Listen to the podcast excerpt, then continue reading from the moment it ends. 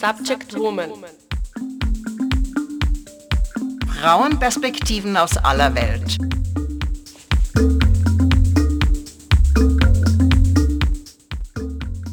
Einen wunderschönen Abend, liebe Zuhörerinnen und Zuhörer. Es ist zweiter Montag äh, im Monat, 19 Uhr, und das ist die Zeit für die nächste Ausgabe unserer Sendung Subject Woman Frauenperspektiven aus aller Welt auf Radio Agora. Ich bin die Elena Smirnova. Und ich die Sigrun. Und ich die Fatima. Hallo, und wir werden mit Ihnen die nächste Stunde verbringen. Äh, heute haben wir, liebe Zuhörerinnen und Zuhörer, ein sehr schwieriges und äh, eigentlich komplexes und äh, reichhaltiges, umfangreiches Thema für uns ausgesucht. Und der Anlass war folgendes. Ich bin vor einigen Tagen auf ein Buch äh, von Svetlana Alexejewitsch, die Nobelpreisträgerin für die Literatur, gestoßen. Und das Buch heißt Der Krieg hat kein weibliches Gesicht. Das ist ein Versuch, eine weibliche Geschichte des Krieges äh, herzustellen. Ähm, Svetlana Alexejewitsch hat einen besonderen Zugang und Genre ähm, gefunden, wie sie über diese Frauengeschichten und über den Frauenkrieg ähm, erzählt. Und wie entwickelte sich die Feminisierung der Armee während des Zweiten Weltkrieges, des schlimmsten Krieges im 20. Jahrhundert? In diesen Jahren wurde die Welt Zeuge eines weiblichen Phänomens.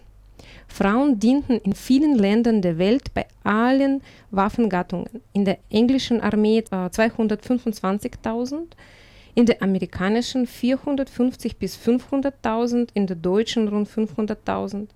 In der Sowjetarmee kämpften über eine Million Frauen in verschiedenen Waffengattungen. Svetlana Alexejewitsch hat im Gespräch mit diesen Frauen eines verstanden, dass die Geschichte des Krieges, die wir mitbekommen, ist eine, eine Geschichte des männlichen Krieges. Es lässt sich wohl kaum zählen, wie viele Kriegsbücher auf der ganzen Welt bereits geschrieben wurde, schreibt sie. Vor kurzem las ich irgendwo, auf der Erde seien schon über 3000 Kriege geführt worden. Und Bücher darüber gibt es noch mehr. Doch alles, was wir über den Krieg wissen, haben uns Männer erzählt. Mhm. Wir sind Gefangene der männlichen Vorstellung und der männlichen Empfindungen, männlicher Worte. Die Frauen schweigen. Und wenn sie einmal darüber reden, dann erzählen sie nicht ihren eigenen Krieg, sondern, sondern einen fremden. Passen sich eine ihnen fremden Sprache an, dem festgeschriebenen männlichen Kanon. Und sie schreibt weiter.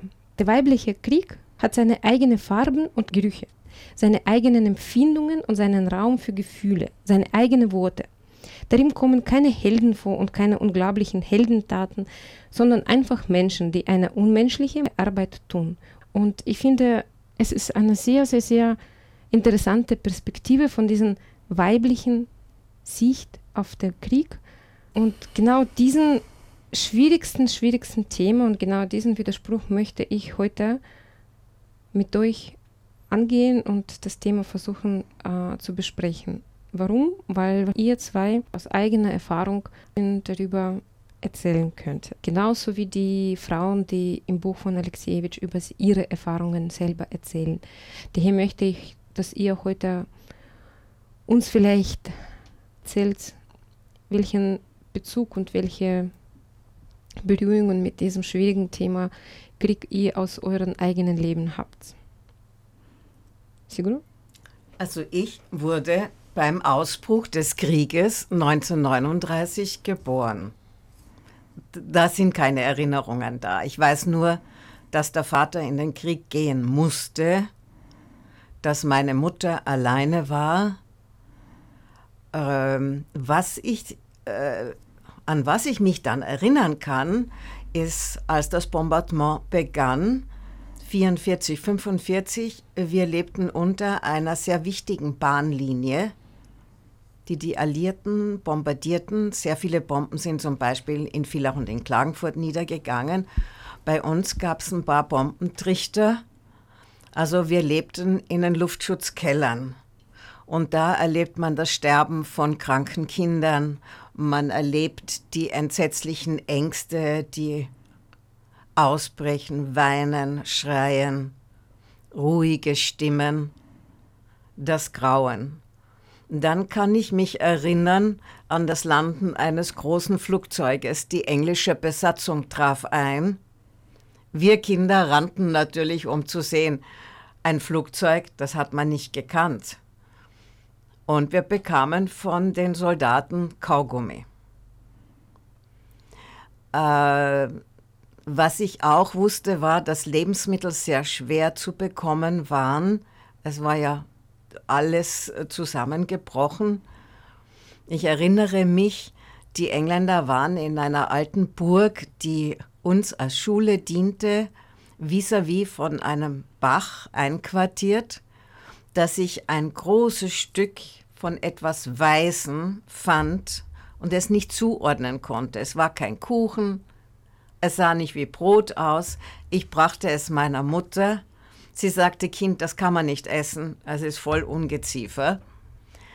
Viele Jahre später erzählte sie dann, dass sie es geröstet hatte, gemahlen hatte. Es war Weißbrot, das wohl die Soldaten in einen Fluss oder in einen Bach werfen wollten und es bei uns im Garten gelandet war. Dann kann ich mich erinnern, dass einmal der ganze Garten voll mit Pferden waren und Menschen und wir Kinder durften nicht aus dem Haus gehen. Als Erwachsene erfuhr ich, es waren die Kosaken, die von Lienz unterwegs waren nach Völkermarkt. Und erst heute weiß ich, dass diese Menschen einem furchtbaren Schicksal entgegengegangen sind. Sie wurden alle ermordet. Dann kann ich mich erinnern, dass Mutter, wenn jemand vorbeikam, bettelnd, immer eine heiße Suppe hatte. Sie hatte Gemüse im Garten es wurde alles, was irgendwie wuchs, auch alle Wildkräuter verwendet und jeder bekam immer eine Schüssel heiße Suppe, der vorbeiging. Dann kam die Nachtsitzeit mit den Hungersnöten. Es kam, als wir einmal im Wald äh, Holz suchten, ein Bote. Frau Engel, Frau Engel, Ihr Mann ist da. Das war das erste Mal, dass wir einen fremden Mann in der Küche sahen, den wir nicht kannten. Das war unser Vater.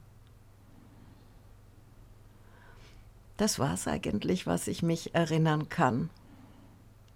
Unglaublich. Ähm, die Geschichte des 20. Jahrhunderts ist vollzogen durch Kriegen. Und die Kriege haben nie aufgehört, einer nach dem anderen, einer nach dem anderen ähm, unser Leben zu berühren. Genauso wie deins. Fatima? Also ich muss sagen, äh, wir sind hier zwei Generationen von, äh, die den, sage ich mal, Genozid überlebt haben. Erstens Sigrun im, im Zweiten Weltkrieg und äh, ich bin zur Welt gekommen, als in Bosnien Krieg war. Ähm, wir haben jetzt am 11. Juli, ähm, hat sich das schon wieder gejährt, ähm, dass in Srebrenica ähm, die, der, der Genozid ähm, wie soll ich sagen, gekennzeichnet wurde. Und dieses Jahr wurden 38 äh, Personen begraben, äh, darunter auch meine Cousine, die schwanger war im sechsten Monat, Wahnsinn. und ihr Mann und der Bruder von ihrem Mann. Und es war überall in den Medien. An den Krieg selbst kann ich mich nicht erinnern. Ich war noch zu klein, ich war zwei Jahre alt. Also meine Mutter ist damals äh, mit, also sie, meine Schwester und ich, sind damals aus unserem Dorf geflohen. Ähm, meine Eltern haben gerade mal das Haus gebaut. das erste Stockwerk war weg, fertig. Ja. Äh, ich bin in diesem Haus zur Welt gekommen. Und auf einmal heißt es, äh, sie müssen jetzt ihre sieben Sachen nehmen und weg, so schnell wie möglich weg.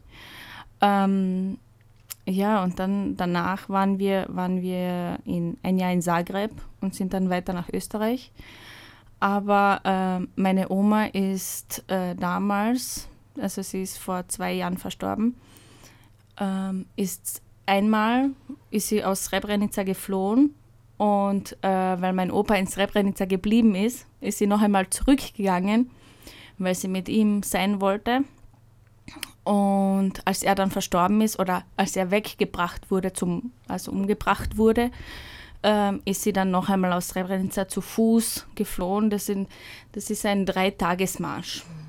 Also ich bin diesen Marsch, äh, also dieser, dieser Marsch wird jedes Jahr ähm, sagen so, vollzogen und, zu kennzeichnen. Mittlerweile heißt es der Marsch des, des Friedens. Damals war es der Marsch des Todes. Und äh, es sind unter normalen Umständen ist es ähm, nach jedem Tag bist du fix und fertig. Also ich war drei Tage waren wir unterwegs. Ich bin dann, als wir am dritten Tag nach äh, Srebrenica gekommen sind, war ich fix und fertig. Und man kann sich gar nicht vorstellen, wie es diesen Menschen gegangen ist, die nicht wissen, ob hinterm nächsten Baum jemand rausspringt und sie umbringt oder ob sie weiterkommen. Und äh, für mich ist es so, ich bin, wie soll ich sagen, ich bin ein sehr emotionaler Mensch. Und äh, jedes Mal, wenn ich nach Srebrenica komme, mein Großvater ist äh, dort begraben, mein Onkel ist dort, also vom, von meiner äh, Tante, Vaterseits, äh, der Mann ist dort begraben. Es sind, es sind 8700, also über 8000 Menschen sind dort begraben. Es ist, ein, ein Ries, es ist eine riesige Grabstätte. Ähm, und es ist einfach wie gesagt, es ist der größte Genozid nach dem Zweiten Weltkrieg. Ähm, und ich sage immer, ich wünsche es niemanden, dass er sowas erleben muss. Niemanden. Ganz genau. Ähm ich habe ja dann noch den Bürgerkrieg auf den Philippinen miterlebt. Und das Furchtbarste ist, äh, wenn eine Mutter ihr Kind verliert. Ich kann mich an einen Fall erinnern, meistens die Frauen haben vier, fünf Kinder, kleine Kinder. Sie hat wohl ein Baby am Abend, das Zweijährige verschwand. Wir haben es nicht gefunden. Könnt ihr euch vorstellen, wie es einer Mutter geht, die ihr Kind im Urwald verliert und es nicht findet? Ja.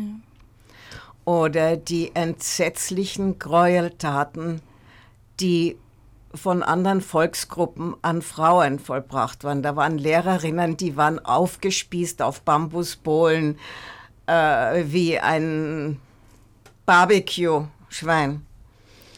Grauenhafte Geschichten, die man da grauenhafte Geschichten, die, die ähm, man niemandem wünschen würde, den man nie im Leben sich vorstellen kann, äh, wie das abgeht, wie, wie, wie man sich unter diesen Bedingungen fühlt oder welche Emotionen man da empfindet.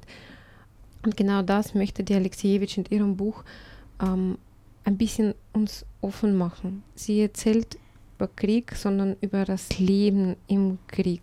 Alle erzählen, ja. dass sie ganz, ganz, ganz jung waren, 16, 17, 18 ja. und wie sie aus dem normalen Leben rausgerissen wurden und auf einmal auf dem Front kämpfen müssten. Und alle können sich zum Beispiel am Anfang erinnern, ähm, ja, wir dürften nicht mehr Kleider tragen, sondern müssen diese Uniform und die Haare wurden abgeschnitten und so weiter und so fort.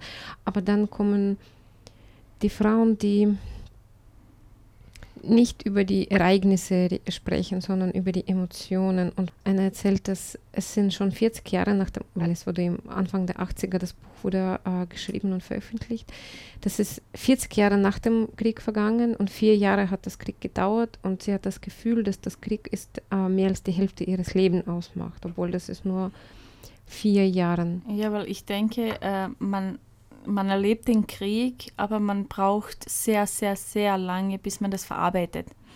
Wir haben jetzt äh, vor ein paar Tagen ist eine, äh, die, die, diese Frauen heißen äh, die, Mutter, äh, die Mütter von Srebrenica ähm, und gerade ist eine verstorben und äh, ihre Söhne wurden nie gefunden.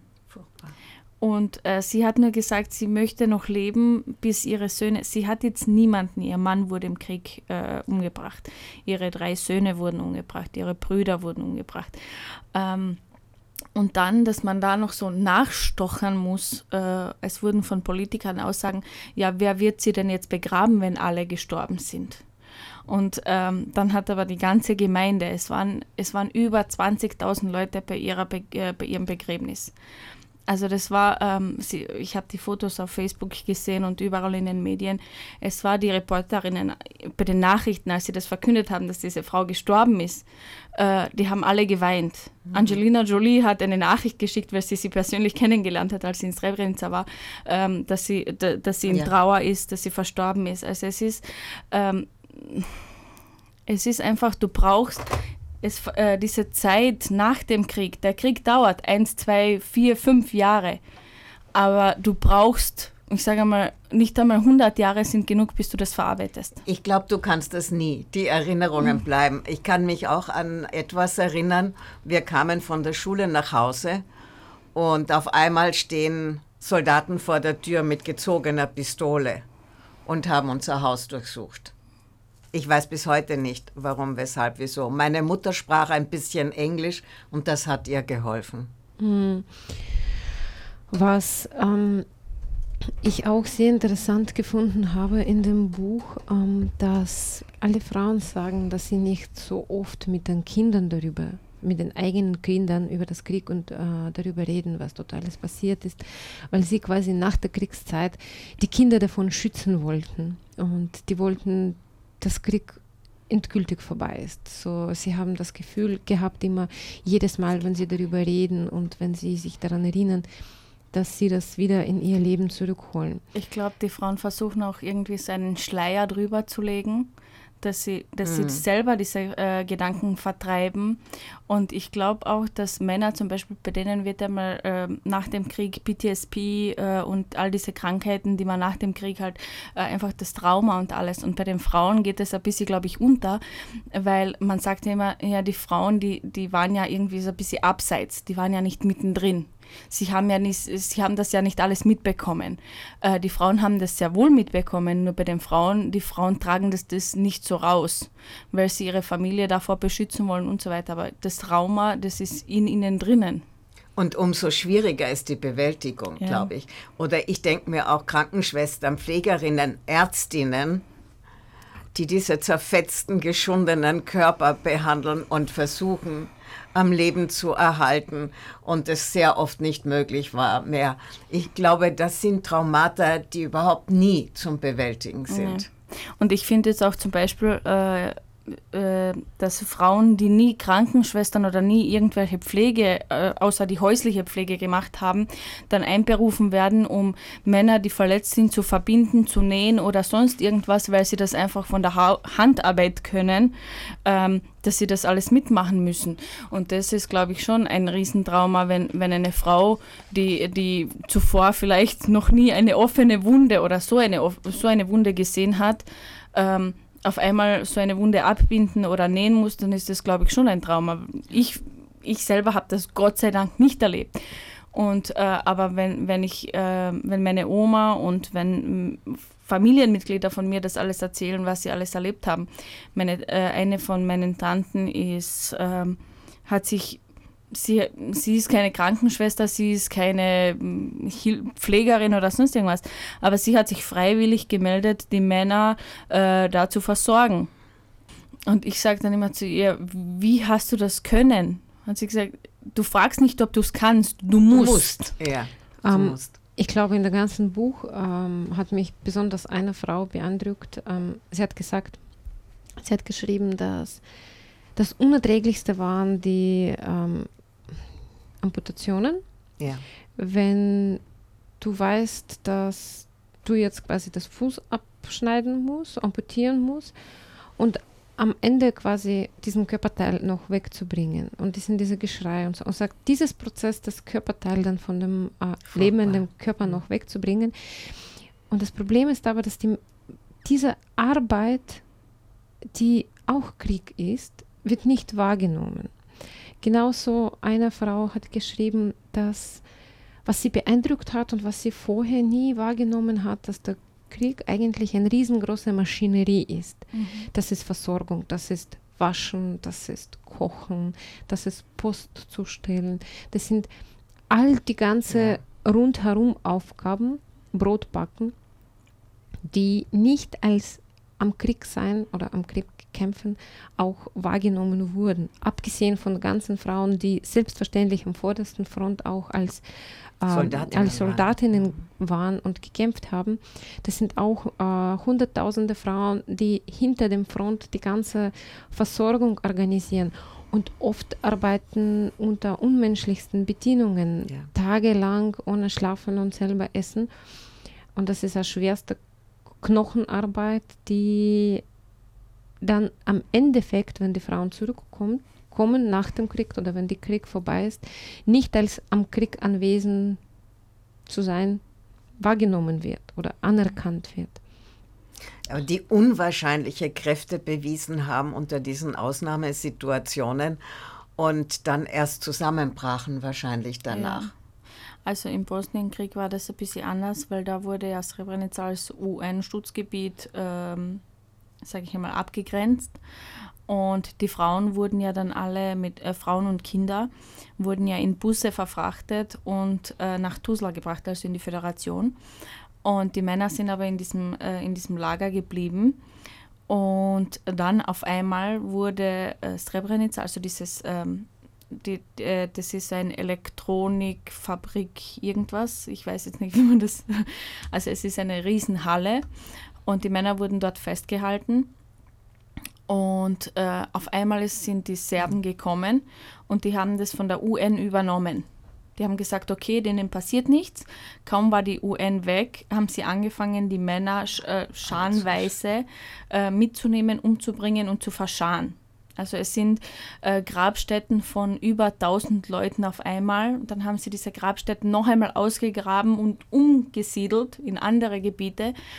Äh, von, von einer Bekannten von mir ist äh, ihr Mann und ihr Sohn sind in drei verschiedenen Grabstätten gefunden worden, also die Knochen. Und man kann sich gar nicht vorstellen, was man nach dem Krieg ähm, alles noch erleben muss. Und in Bosnien ist es noch immer so, es wird darin herumgestochert wie in einer offenen Wunde. Mhm. Also es greift dir wirklich jemand in die offene Wunde mit dem Finger rein und dreht sie noch einmal um. Also der Schmerz nimmt nie ein Ende. Ja, genau so ist es. Und das ist, glaube ich, auch äh, für die Frauen ist es, sie, sie haben das alles erlebt und sie leben damit. Und dann, wenn du noch einen Mann zu Hause hast, der direkt an der Front war, der vielleicht noch an irgendwelchen äh, posttraumatischen Störungen leidet ähm, und du musst es mit ihm auch noch können überleben und, und verarbeiten, dann ist, glaube ich, das eine doppelte Arbeit für die Frau. Sigrun, wie es war's? war auch, ich kann mich erinnern, mein Vater hat fürchterlich gelitten. Er hatte solche Albträume. Ich kann mich erinnern, das Aufschreien in der Nacht und mhm. Wo war dein Vater? Weißt du das? Wurde es ähm, überhaupt in deiner Familie weiß, darüber gesprochen? Es gab dann darüber auch ein Buch. Mein Vater war an der Eismeerfront.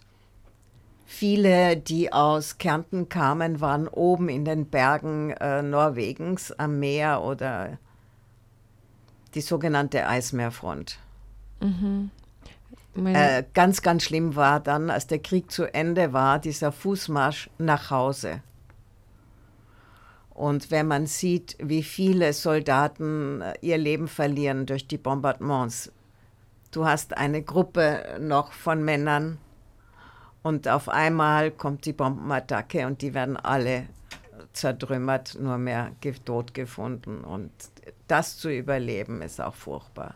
Hm, wie hat deine Mutter damit klar, wie ist deine Mutter damit klargekommen? Äh, meine Mutter muss einmal, weil wir waren Kinder dann einmal alleine, einen Nervenzusammenbruch gehabt haben, weil es geheißen hat, Papa ist umgekommen. Und später sie war, sie musste dann ja auch wieder das Geschäft aufbauen, sie musste stark sein. Ich kann mich als Kind, äh, als der Krieg noch dauerte, erinnern, dass wir viel im Grünen waren, viel auf Wiesen, am Wald. Also die ganze Kräuterkunde und so weiter habe ich von meiner Mutter. Später dann, als der Krieg vorbei war, äh, Papa hat gemalt oft, Mutter hat Musik gemacht, ich sollte auch Klavier spielen. Ich glaube, das ist alles nur, um dieses Schrecken zu vergessen. Eines kann ich mich erinnern, als ich ein Teenager war und einen Film, da war das erste Mal, dass die Gräueltaten des Naziregimes aufkamen, wie viele Menschen ermordet wurden. Meine Mutter hat das nie geglaubt. Sie hat mich einmal geohrfeigt, als ich sie in eine Dokumentation schleppte. Sie hat gesagt, dein Vater kann nicht einmal eine Fliege umbringen. Und das kann kein kein Mann kann sowas Grausames machen. Sie hat bis zu ihrem Tode, glaube ich, das nicht geglaubt, was passiert ist. Ich habe eine wunderbare Oma gehabt, die ganze Kriegszeit durchgearbeitet hat. Sie war ganz, ganz, ganz jung, in ihren jugendlichen Jahren, ähm, war sie bei diversen Industrien und irgendwelche Tankenteile produziert. Und ich kann mich sehr gut erinnern, wo sie die Geschichten erzählt hat, unter welchen Bedingungen. Und das waren irgendwelche solche Kleinigkeiten, die zum Beispiel sie mir erzählt hat, für mich wie Signale waren, was für eine Extremsituation die es ausgesetzt war. waren. Irgendwie denkt man nicht daran, dass Krieg auch bedeutet, im täglichen Leben einfach äh, an die Grenzen der körperlichen Fähigkeiten äh, zu stoßen. Und ich kann mir erinnern, eine Geschichte, wo sie mir erzählt hat, dass sie, äh, ich glaube, schwerst krank war. Sie hatte irgendwelche Entzündungen im Gebärmutter gehabt und dass sie ständig nur geblutet hat so diese Menstruationsblutungen, aber wirklich dann wochenlang ganz, ganz stark. Und das ist, war weder medizinische Versorgung noch ähm, sonst irgendetwas. Und sie dürfte die Schicht nicht verlassen. Das heißt, das blutete einfach dahin. Und auch die Alexievich erzählt davon, ähm, dass äh, einer von, von ihren Frauen ein Buch erzählt davon, dass sie einfach es ist irgendwann wird es zur Normalität. Du gehst einfach Marsch äh, zehn Stunden und hinter dir bleiben äh, roten Flecken auf dem Sand und dass die Männer, die dann dahinter kommen, so tun, als ob sie nichts merken würden, weil irgendwann verwischt sich die Grenze dessen, was wir für peinlich normal, nicht normal. Es ist, man ist ja selber nicht mehr bewusst, es was da eigentlich passiert und was da eigentlich los ist. Ich kann mich erinnern, meine Oma hat mir erzählt, als sie dieses erste Mal diesen Marsch gegangen ist. Ähm, sie hatten ja kein WC, sie hatten mhm. ja gar nichts. Ähm, du hast ein, vielleicht unterwegs findest du irgendwann einmal eine Quelle, dass du ein bisschen Wasser trinkst. Zum Essen hat schon lange nichts mehr gegeben. Die Männer haben einander getragen, damit sie weiterkommen. Und sie hat gesagt, sie hat nicht einmal mehr gemerkt, wenn sie sich, ähm, also wenn sie aufs WC musste. Es ist, sie hat gesagt, es ja, ist einfach dauernd unter Stress, nicht ja. nur um zu überleben ja. und weiter, weiter, weiter. Du denkst an gar nichts mehr. Ich sage mal, das große Geschäft haben sie gar nicht mehr gemacht, aber sie haben also nicht einmal ähm, den Urin haben sie nicht einmal mehr gerochen oder wahrgenommen.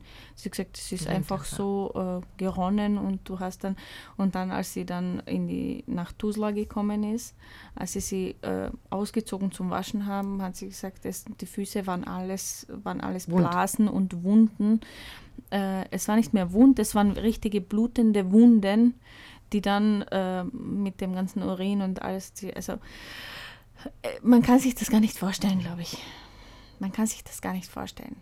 Meine Schwiegermama ist, äh, sie war einen Monat in, in seinem Lager und sie hat die Schwester von meinem Mann äh, den ganzen Monat im Schoß gehalten, weil sie gedacht hat, äh, sie bringen sie weg. Und sie hat sie jedes Mal, wenn die, wenn die Soldaten gekommen sind, äh, hat sie sie versteckt in der Nacht hat sie gesagt, äh, die anderen Frauen haben ihre Schuhe ausgezogen und ihren Kindern angezogen, damit sie, ähm, die eine Frau ist auf ihrem Kind draufgelegen, nur damit die Soldaten es nicht sehen. Und sie hat dann gesagt in der Nacht, das war, ähm, das war für mich, weiß ich nicht, ähm, sie waren in diesem Lager und das war so eine größ, äh, große Holztür. Und in der Nacht hat sie gesagt, ist einmal ein Soldat reingekommen und sie haben schon Angst gehabt, der wird sie jetzt vergewaltigen oder weiß weiß ich was mit den, Frau, mit den Frauen machen. Und der ist dann reingegangen und hat ihnen ähm, äh, Kleinigkeiten zum Essen reingeschmissen. Also das war, der ist irgendwie durchgedrungen. Also es gab dazu. ein Mensch unter den Bestien genau. sozusagen. Ähm, der hat ihnen dann das Essen gebracht und der hat dann gesagt, habt keine Angst, es wird alles vorbeigehen, euch wird nichts passieren und so weiter. Und der ist dann jede Nacht gekommen und hat jede Nacht was zum Essen gebracht, aber es ist äh, eine Kleinigkeit gewesen für so viele Menschen auf so einem kleinen Raum. Und dann hat sie gesagt, am letzten Tag oder am vorletzten Tag haben sie, äh, haben sie die Tür aufgemacht und sie haben gedacht, jetzt ist alles aus, jetzt äh, gehen wir zur Hinrichtung oder mhm. so. Und dann haben sie gesagt, na, ihr könnt nach Hause gehen und ihr seid frei. Ähm, die Schwester von meinem Mann ist damals auch in einen Brunnen gefallen, ähm, weil sie nach Essen und Wasser gesucht haben und keine Ahnung, also es sind, man kann sich das gar nicht vorstellen. Sie haben Gott sei Dank, sage ich einmal, meinen Mann äh, auf ein Fahrer, also sein Onkel ist äh, in dieses Gebiet gekommen und sie haben ihn dann in den Korb in, auf, aufs Fahrrad drauf und der hat, der hat ihn dann rausgebracht aufs Dorf, wo sie dann die Männer nicht gesucht haben oder die kleinen Kinder. Und als die Frauen dann wieder befreit worden sind und ins Dorf zurückgegangen sind, äh, sind dann die Listen gekommen, wer alles verstorben ist. Und sie hat gesagt, der schlimmste Moment von dem Ganzen war, als ich den Namen von meinem Mann mhm. auf dieser Liste gefunden habe. Und dann, als der Krieg zu Ende war, ähm, kommt er nach Hause das, ist, das, ist, äh, das kann man sich gar nicht vorstellen, wenn, wenn du glaubst, jemand ist tot mhm. und der steht vor der Haustür und äh, sie hat gesagt, ich bin fast in Ohnmacht gefallen, weil ich gedacht habe, ich sehe einen Geist. Ja. Das muss meiner Mutter so gegangen sein, nicht? Weil ja auch ja. Vater vermisst war ja. und als tot erklärt und dann plötzlich heißt er ist da. Und ich glaube, sie haben dann einfach, um die Frauen und die, und die Familienmitglieder zu schockieren, haben sie dann einfach Listen gemacht mit allen Soldaten, egal ob tot oder lebendig, und das einfach äh, auf, ich glaub, mitten im Dorf aufgehängt. Ich glaube, es ist auch im Krieg sehr oft zu solchen Missverständnissen und einfach ähm, sehr oft absichtlichen und un ja. unabsichtlichen vorkommt. Aber es ist spannend, weil mein Opa wurde auch für tot erklärt und, und, die Familie hat auch schon die Bestätigung bekommen, dass ähm, er tot ist und er ist dann eigentlich am Anfang der 50er zurückgekommen. Er ist nicht mein leiblicher Opa, das ist der zweite Ehemann dann von meiner Oma, die von der ich erzählt habe, der eigentlich dann zu meinem Opa, Stiefopa wurde, der mich großgezogen hat ja, das ist ähm, unverständlich und, und, und unvorstellbar. Ich möchte auch zurück äh, noch einmal mit euch dieses Thema besprechen. Das, was die Alexejewitsch schreibt und sagt, dass es diesen Männerkrieg gibt, in Männersprache, dass wir die Kriege, die wir wahrnehmen, von den Erzählungen der Männer haben. Die Bücher werden von den männlichen Kriegen geschrieben. Was ist eurer Meinung nach die weibliche Krieg? Was ist diese weibliche Komponente in diesem Krieg? Wie nehmen die Frauen? Vielleicht könnt ihr das euch irgendwie vorstellen von den Müttern, Omas, Schwestern, Schwiegermutters. Also ich kann mich erinnern, ich hatte eine alte Dame als Gast auf den Philippinen. Sie war die Witwe vom Schriftsteller Paul Keller. Die hat mir erzählt, wie das war, als sie ihre Heimat, die waren in den Ostländern, verlassen mussten und Jahre auf dem Flüchtlingstreck waren mit kleinen Kindern, wo ja Tausende und Abertausende von Menschen den Tod gefunden haben. Da war zum Teil, glaube ich, Leute aus russischen Gebieten, die dort angesiedelt worden sind von eurer Kaiserin, weil sie das Land fruchtbar machen sollten. Das sind Oder diese neue Deutschen, die dann an der Wolga gewohnt haben. Die Wolga-Deutschen und ich weiß nicht woher, überall aus äh, den nordischen Ländern wie Litauen, Ding, da waren ja auch deutsche Enklaven, nicht? Noch aus der Ritterzeit. Diese Flüchtlingsmarsch, was die Leute da durchgemacht haben, es ist unvorstellbar. Und das Morden und geht weiter. Und dann denk heute an die ganzen Kriege in der Welt, die nur angezettelt werden, weil mit Krieg Geld zu machen ist. Mit Frieden kannst du nicht Geld machen, sonst hätten wir Frieden.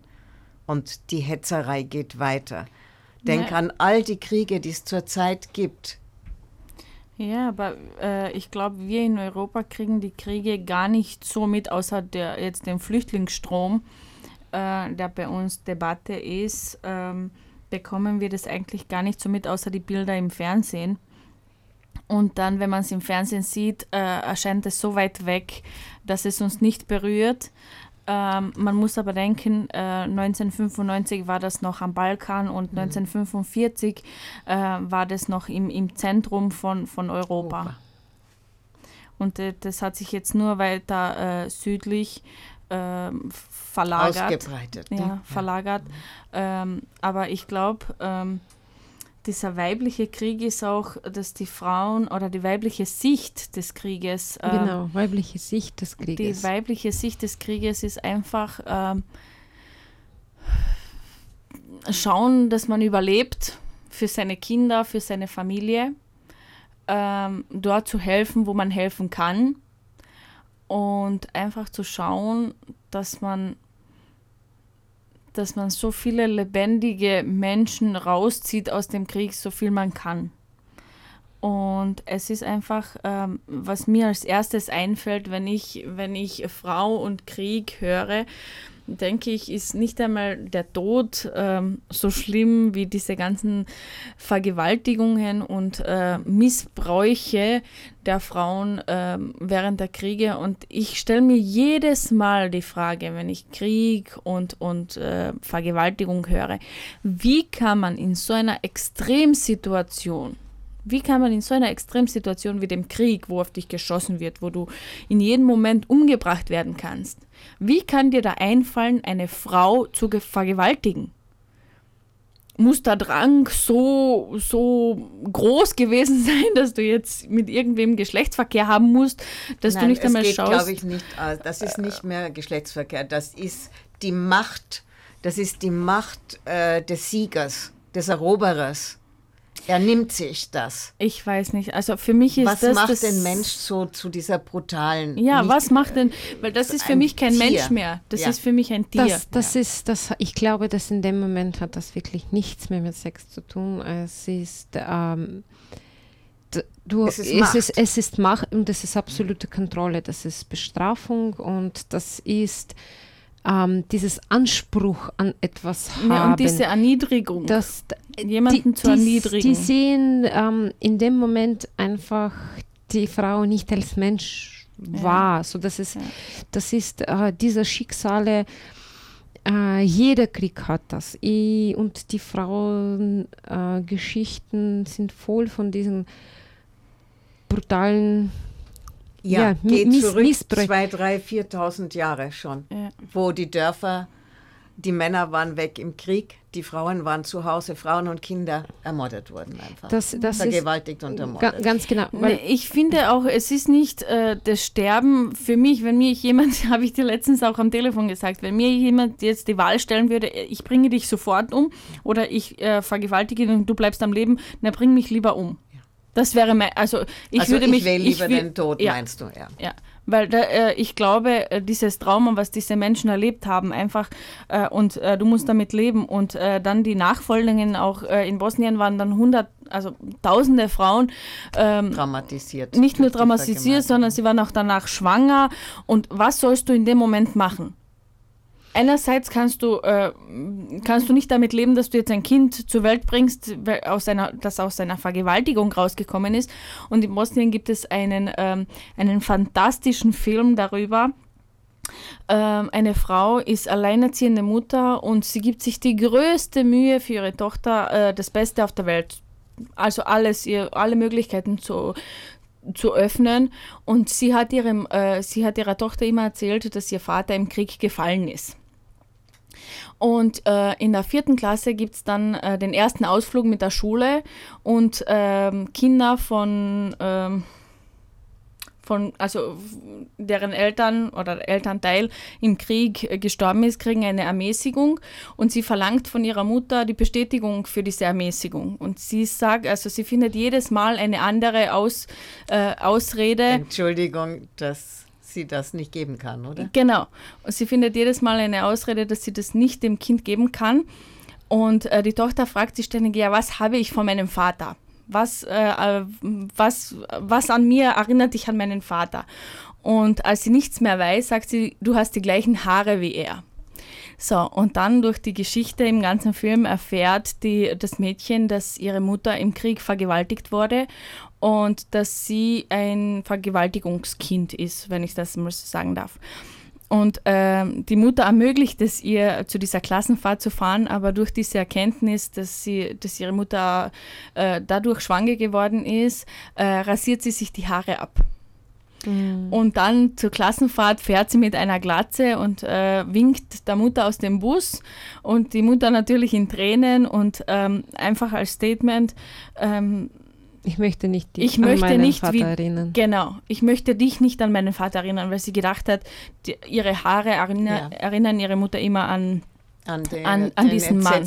Ja. ja. Und äh, vor einigen, also kurz nach, nach äh, dem 11. Juli ähm, war in Frankreich ein ein, eine Versammlung von Politikern und verschiedensten Menschen, die den Krieg erlebt haben. Und ähm, es wurde ein Mädchen geehrt oder eine junge Frau geehrt. Ähm, sie sagt selber, ich bin ein unerwünschtes Kind. Ihre Mutter wurde im Krieg vergewaltigt, hat sie dann zur Adoption freigegeben und sie wurde von, äh, von einer Familie adoptiert, die dann nach Frankreich gezogen ist. Äh, sie ist eine Top-Studentin, sie hat einen tollen Beruf und sie hat das Beste aus ihrem Leben gemacht, aber sie hat gesagt, ich bin ein Denkmal eines unerwünschten Kindes des Krieges. Hm. Und ich glaube, in Bosnien oder in der ganzen Welt gibt es viele solche Fälle. Gibt viele solche Fälle. Äh, Vergewaltigungen passieren nicht nur im Krieg, das ist logisch. Aber was soll eine Frau in diesem Moment machen, wenn sie äh, schwanger wird von einer Vergewaltigung? Für mich würde eine Abtreibung steht an erster Stelle, weil ich könnte das selber nicht ertragen, ich könnte dieses Kind nicht anschauen, ohne mich daran zu erinnern. Aber man ist nicht in dieser Situation und Gott sei Dank, ich wünsche jeder Frau, dass sie nie in diese Situation kommt, äh, vor diese Wahl gestellt zu werden, ähm, es ist einfach, man soll nie, nie sagen, aber ich, es nicht, ja. aber ich ähm, mit diesem, also so wie ich heute denke, könnte ich könnte ich das nicht ertragen. Ich äh, dachte noch dazu, wenn du sagst, die Wahl hättest zwischen Tod ja. und Vergewaltigung, du würdest den Tod wählen. Hm. Du würdest das aber nicht, wenn du kleine Kinder hättest, die du versorgen möchtest. Ja, das, das kommt dann auch dazu. Ja, das ja. ist dann auch noch und ein dann, Aspekt. Und manchmal, glaube ich, hast du nicht einmal die Wahl, sondern du wirst einfach brutalisiert. Das rollt wie eine Riesenwoge über dich. Dich fragt ja niemand. Oder denk an die Frauen, die eingehärdet wurden in große ehemalige Hotelanlagen und dort missbraucht stundenweise, tageweise, wochenweise, die waren einfach zur Verfügung. Und sehr oft, ähm, es gibt eine unglaublich schöne Geschichte, das heißt eine Frau in Berlin. Ähm, es ist eine Geschichte einer Frau in Berlin. In Kriegszeit ähm, kommen die russischen Soldaten und die erzählt das ganze Geschichten von Vergewaltigung und der Brutalität, Brutalität der russischen Männer. Ähm, genau die gleichen Geschichten haben wir äh, auch in der Schule gelesen, wie die Deutschen kommen und machen genau das Gleiche mit den russischen Dörfern. Die Russen sagen dann, wir machen das Gleiche mit deren Frauen, weil sie das mit unseren Schwestern und Müttern gemacht haben. Und ich glaube, unakzeptabel und kann, sie sind unvorstellbar. Und auf einmal passieren sie auf tägliche, stündliche Weise und werden zum Leben sondern sie werden nicht zu extremen Bedingungen, sondern sie, sie, sie, sie werden zum Leben, zum Normalität auf einmal. Und ich stelle mir das Leben unter diesen Bedingungen vor, wo du einfach weißt, dass die Männer einfach jetzt Recht haben darauf. Und das ist, ich glaube, in diesem Buch, das eine Frau in Berlin sehr gut beschrieben ist, wo irgendwann gibt man einfach auf und sagt, ja, sie haben jetzt einfach Recht darauf. Und ich glaube, das ist ein Teil der, oder sagen wir so, eine Auswirkung dieser patriarchalen Weltstrukturen, wo Männer einfach nur aufgrund dessen, dass wir in Kriegssituation sind, ja, einfach Recht haben, alles zu machen, was sie jetzt in dem Moment haben können oder machen können. Ne, Frauen werden entmündigt. Ja, das meint sie, ja. Ja, das meint sie ja. ja. Sie werden zum Trophäe, zu zur Gegenstand. Trophäe, ja. Du sagst es. Nee, nicht einmal zur, zur Trophäe. Die werden einfach zu einem Ding, das benutzt wird und dann entsorgt werden entsorgt. kann. Ja. ja. Und ich finde, was mich auch sehr berührt hat äh, aus diesem Buch oder aus jedes Mal, besonders bei Alexejewitsch, das, was sie versucht, sie versucht diese Geschichte aus der damals hierher zu bringen. Sie sagt, in jedem Gespräch sitzen wir zwei, mindestens drei Menschen uns gegenüber. Ich, die Person, die mit, mit dir spricht, und die Person aus damals, diese junge Mädchen, die mir die Geschichte erzählt. Und ich glaube, es gibt. Also, das heißt, sie hat ähm, Frauen interviewt, die das sie, sie überlebt hat, haben. Sie hat die Frauen interviewt, die das überlebt mhm. hat. Sie hat tausende, tausende Stunden Gespräche aufgenommen. Sie hat aus diesen Interviews eine Collage erstellt, die diese Möglichkeit, in die Gefühlswelt der Frauen da jetzt reinzutauchen. dort ein bisschen zu schwimmen und versuchen, diese Situation ins Jetzt zu holen. Und warum finde ich das wichtig? Weil in der Soziologie gibt es so ein Phänomen der dritten Generation. Das heißt, wenn die drei Generationen gestorben mhm. sind, das Vergessen dieser dritten Generation, dass wir vergessen auch die Ereignisse, die passiert sind, die Traumata des Krieges. Es gibt auch Überlegungen, dass das, was jetzt zum Beispiel in Europa passiert, dieses Friedensprojekt Europa, warum ist ähm, an der Grenze zum Kippen steht, weil nach dem großen Krieg, dem Zweiten Weltkrieg, genau drei Generationen vergangen sind. Und sobald die dritte Generation weg ist. Das heißt, mhm. wir eigentlich. Ja, die große Messe der jungen Leute, die das nicht erlebt dann haben. Ja. ist es vorbei. Dann ist die, dass die Lehre, die wir daraus gezogen haben, ist vergessen. Und die Geschichte kann sich wieder wiederholen. Mhm. Daher finde ich solche Bücher, wie Alexejewitsch das gemacht hat, oder die Gespräche, die wir heute versuchen dazu führen, sind wichtig, um das ins Jetzt diese zu Geschichten holen, zu holen und daran erinnern zu können, was überhaupt das bedeutet. Und dieses Erinnerung an das Krieg präsent zu haben. Aber der Krieg ist ja präsent dauernd. Denk jetzt an Afrika. Es ist aber denk externalisiert, Nigeria, das ist nicht denk an da. Somalia, ja, denk an Weißrussland, denk an die ja, Ukraine, aber es ist nicht äh, hier bei uns. Es ist nicht hier bei uns und den Leuten wird das äh, wie, wie, wie, ich schon vorher gesagt habe, es scheint alles, als wäre es weit weg. Mhm. Es berührt uns das nicht direkt. Nicht, ja. es, ist, ähm, es ist auch weit weg, äh, wenn man den medialen Diskurs anschaut. Die Kriege sind irgendwo mhm. und es wird immer über die Kriege berichtet, aber wir finden nicht diese Geschichten, die Schilderungen, die Emotionen, die Du das, siehst, was du so meinst, wichtig wir ist. leiden nicht, außer du bist sensitiv genug und ja. denkst an wir die Menschen, die jetzt alle auf dem Weg, Weg der Flucht wir haben umkommen. wir, wir, haben keine glaube, persönliche Berührung ich mit glaube, diesem. wir stehen kurz vor dem Dritten Weltkrieg. Also wirklich, wir stehen kurz davor, meiner Meinung nach. Ich finde, meines Erachtens sind wir mittendrin. Genauso. Ich, ich sehe das so, dass wir mittendrin sind, abgesehen davon, dass es einige kleine Anklaven gibt, wo es noch nicht stattfindet. Mhm. Das heißt, in Europa und in Amerika vielleicht ist das noch mehr oder weniger friedlich, aber wenn man die ganze Welt jetzt sich anschaut, mhm wir sind eigentlich mittendrin. Nur, dass es jetzt uns vielleicht direkt nicht. Obwohl der Terror ne, ja auch da ist, nicht? Der dritte Weltkrieg wird dann aber äh, von allen Ländern, wird äh, in Afrika dann aus, wie soll ich sagen, ausgelebt. Es ist nur, der Schauplatz ist in Afrika, aber es sind ja, es sind ja viele, viele beteiligt. Ganz genau. Also die ganze Welt ist beteiligt. Ganz genau. Nur, dass es jetzt nicht vor unserer äh, Haustür stattfindet, mhm. bedeutet das nicht, dass ähm, wir nicht im Krieg leben. Die Frage ist, was können wir daraus lernen? Was können wir daraus mitnehmen? Und ähm, was bedeutet das eigentlich alles für uns? Das, was wir, was wir heute besprochen haben, das, ähm, was, wenn wir jetzt über die Frauengeschichten nachdenken und über die Frauenrolle vielleicht in diesen Konflikten nachdenken, was, was, was können wir mitnehmen? Ich glaube, für dieses Thema haben wir heute nicht, nicht äh, genug Zeit. Zeit. Nein, und ich glaube, es gibt auch keine Lösung, außer vielleicht das. Jeder von uns als Friedensstifter zu wirken. Es muss von uns schon innerhalb der Familie sein, dass wir Streit vermeiden, Brutalität, Hässlichkeit, die in vielen Familien vorkommt.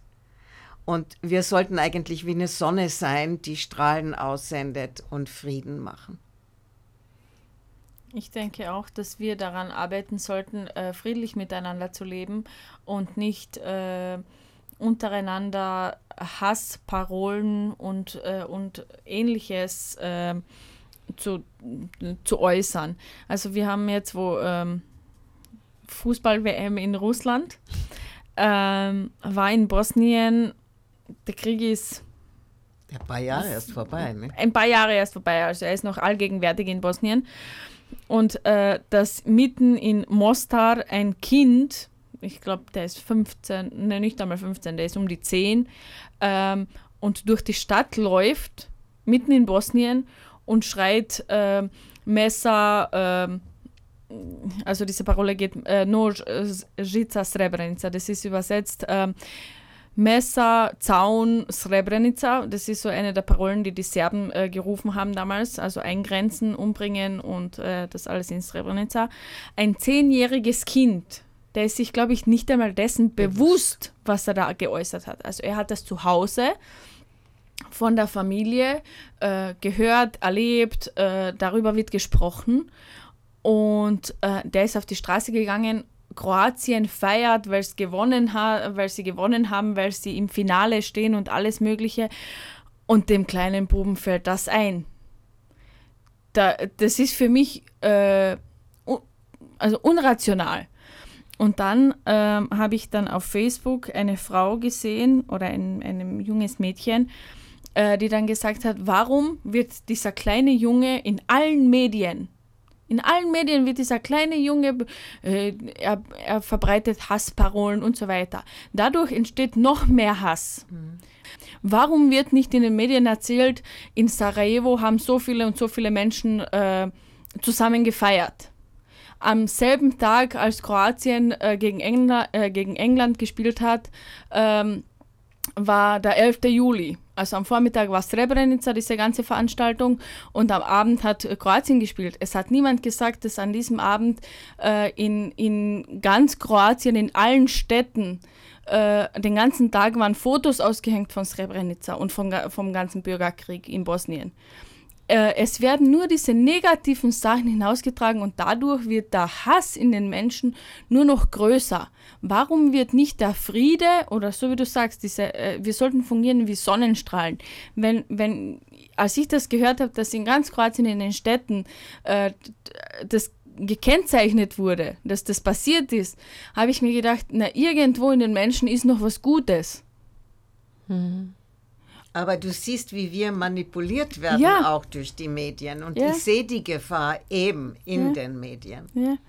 Und es wird einfach, äh, es wird nur Hass gestreut, mhm. gestreut, gestreut und der Friede geht unter und, die, und das Gute im Menschen wird nie dargestellt. Ich stimme dir absolut zu, dass es äh, von den Medien sehr oft total bewusst gesteuert wird und ähm damit wird Geld gemacht. Wir sind wieder beim Geld. Mhm. Du brauchst Sensation, Grausamkeiten. Es muss noch grausamer sein als grausam, um verkauft zu werden. Und, und wir werden alle manipuliert. Das, was äh, wir jetzt da besprechen und sagen, dass es dieses Hass von einem Mensch auf den anderen gibt. Ich komme wieder zurück auf das Buch von der Alexejewitsch und ähm, eine eine Pflegerin, ein, die, eine Sanitäterin, die für Rotkreuz äh, von der russischen Seite tätig ist. Sie erzählte eine Geschichte, dass ähm, überhaupt die ganze diese Geschichten, wie sie die, die Verletzten aus dem Schlachtfeld äh, auf sich selber rausschleppen. Sie erzählt eine Geschichte.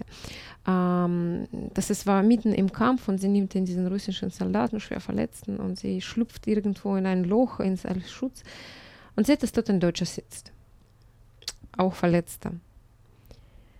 Und sie sagt, du weißt, dass du eigentlich Hass auf die Menschen empfinden sollst, die jetzt, gegen die du kriegst. Aber man nimmt den Verband, man versorgt den einen, man versorgt den anderen. Und in dem Moment ändert sich auch der deutsche Soldat seine Meinung. Und das, es ist irgendwie, es heißt ja nicht umsonst, so wie du, wie du siehst, so erntest du auch. Es Aber ich denke da auch an die vielen Liebesgeschichten im Krieg, nicht? Und wie die Frauen dann verurteilt wurden, die Französinnen, wie in einen Deutschen verliebt waren, ja. wie sie geschoren wurden mhm. und Ganz genau. ausgegrenzt wurden. Oder überall in der Welt, die Liebe hat keine Grenzen, ja. ich denke mir, die fehlt. Und Du hast ja auch in deiner ehemaligen Heimat viele Mischehen, nicht? Ja. Äh, und es ist auch von der Angelina Jolie wurde ein toller Film gemacht äh, im, Han äh, im Land äh, von Honig und Blut. Mhm. Eine tolle Liebesgeschichte äh, zwischen einem Serben und einer Muslimin. oder eine, Bosnia, ähm, eine bosnische Muslimin, ähm, die sich im Krieg gefunden haben und ähm, angefangen haben, sich zu lieben. Ähm, also ist in mir noch immer so ein Fünkchen Hoffnung, dass die Liebe und das Gute im Menschen siegen Siegt. wird. Ja. Und ich glaube, oft, also wenn ich mit meinen Bekannten und so spreche, sagen sie, du bist einfach zu optimistisch und du bist, du denkst immer zu positiv, äh, du musst es realistischer sehen. Ich sage ich, ich sag dann immer, äh, wenn ich anfange, es äh, schlecht zu sehen oder pessimistisch zu sehen, dann verliere ich mich selber. Und davor habe ich große Angst. Und äh, deswegen bin ich lieber Optimist und irgendwo in den Wolken, als äh, dass ich alles schwarz sehe und sage, nein, es, es, ich versuche immer, auch wenn es keinen Ausweg mehr gibt und keine, keine, keine Möglichkeit, irgendwo irgendwas auszugraben, was positiv ist. Und das wünsche ich auch den Menschen, die den Krieg erlebt haben, dass sie irgendwo irgendwas Positives erlebt haben oder gesehen haben, ähm, damit sie ihren Schmerz und ihr Leid etwas leichter ertragen können. Und wenn ich dann auch was wünschen ich darf. Ich bin total mit dir im Einklang. Man mag mich naiv nennen, aber ich finde genauso wie dir, das Gute muss siegen. Ja. Und wir müssen den Menschen sehen, nicht den Feind, nicht, äh, sondern den Menschen sehen. Einen Mensch immer hinter dieser ganzen Nationalitäten, hinter Schubladen, hinter den Bildern, hinter Religion, hinter dem Gewand, Hautfarbe, hinter, hinter seinen Pass, hinter seiner Kultur, hinter all dem, da ist ein Mensch. Und wenn uns auch vielleicht ein bisschen bewusst wird, was die Menschen alles so erlebt haben, die zu uns kommen jetzt. Ja. Es ist auch wichtig. Und das Zweite ist, was mir auch vielleicht wichtig wäre, dass ich bin absolut bei euch da mit der Liebe und es ist oft ein einziger Lichtstrahl, der genügt, um die Dunkelheit zu besiegen, weil die Dunkelheit kann man nicht nur mit Dunkelheit besiegen. Gegen Hass krieg, hilft der Hass nie, sondern nur die Liebe. Das ist die Gegenwirkung. Und wahrscheinlich das, auf dieser Note werden wir heute uns von unseren Zuhörerinnen und Zuhörern verabschieden müssen, weil unsere Stunde ist viel zu kurz für dieses komplexen und reichen Thema. Und ich habe irrsinnig viel Respekt und sagen wir so Angst gehabt, dieses Thema mit euch anzufangen. Und bin ich im Moment unendlich dankbar, dass wir das gemacht haben. Und ich möchte mich bei euch für eure persönlichen Geschichten wirklich von ganzem Herzen bedanken, weil das ist so wichtig und so wertvoll. Wirklich wertvoll, dass ihr. Und ich das denke erzählt. auch, entschuldige, dass ich dich unterbreche, aber ich denke auch nur, wenn man darüber spricht und es weitergibt, wird es nicht vergessen und dadurch äh, hoffe ich, dass es sich nie wieder wiederholt. Dass die Änderung eintritt. Ja. Aber trotzdem, lasst uns nie vergessen, für den Frieden zu arbeiten. Ich glaube, das ist wahrscheinlich einer der wichtigsten Botschaften, die wir heute mitnehmen können und sollen. Ich wünsche euch noch einen angenehmen, entspannten Abend. Alles Gute und auf Wiederhören. Auf Wiederhören. Okay, auf Wiederhören.